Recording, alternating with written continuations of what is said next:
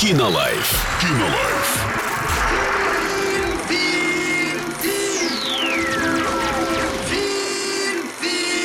Кинолайф.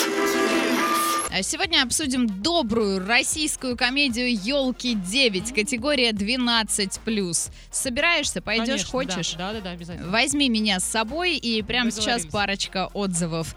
Какой же классный, трогательный, настроенческий фильм.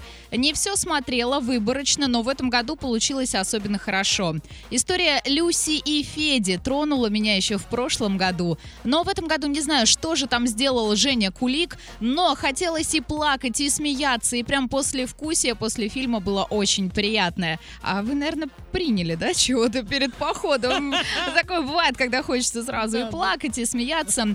А Я начинаю праздники с этим фильмом практически ежегодно. Смотреть можно и с друзьями, и парами. Я была с мужем, и даже он остался в восторге. Доброе, светлое кино, которое так нужно в наши дни. Это крепкая десятка. И еще одно, есть в этом фильме и драки, и даже, внимание, настоящий медведь, непонятно откуда взявшийся.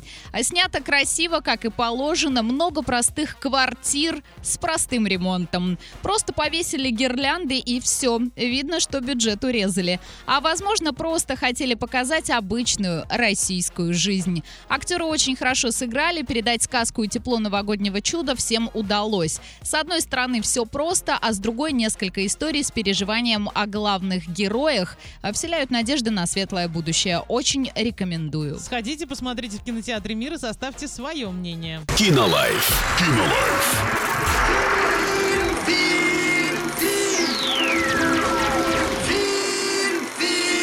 Кинолайф.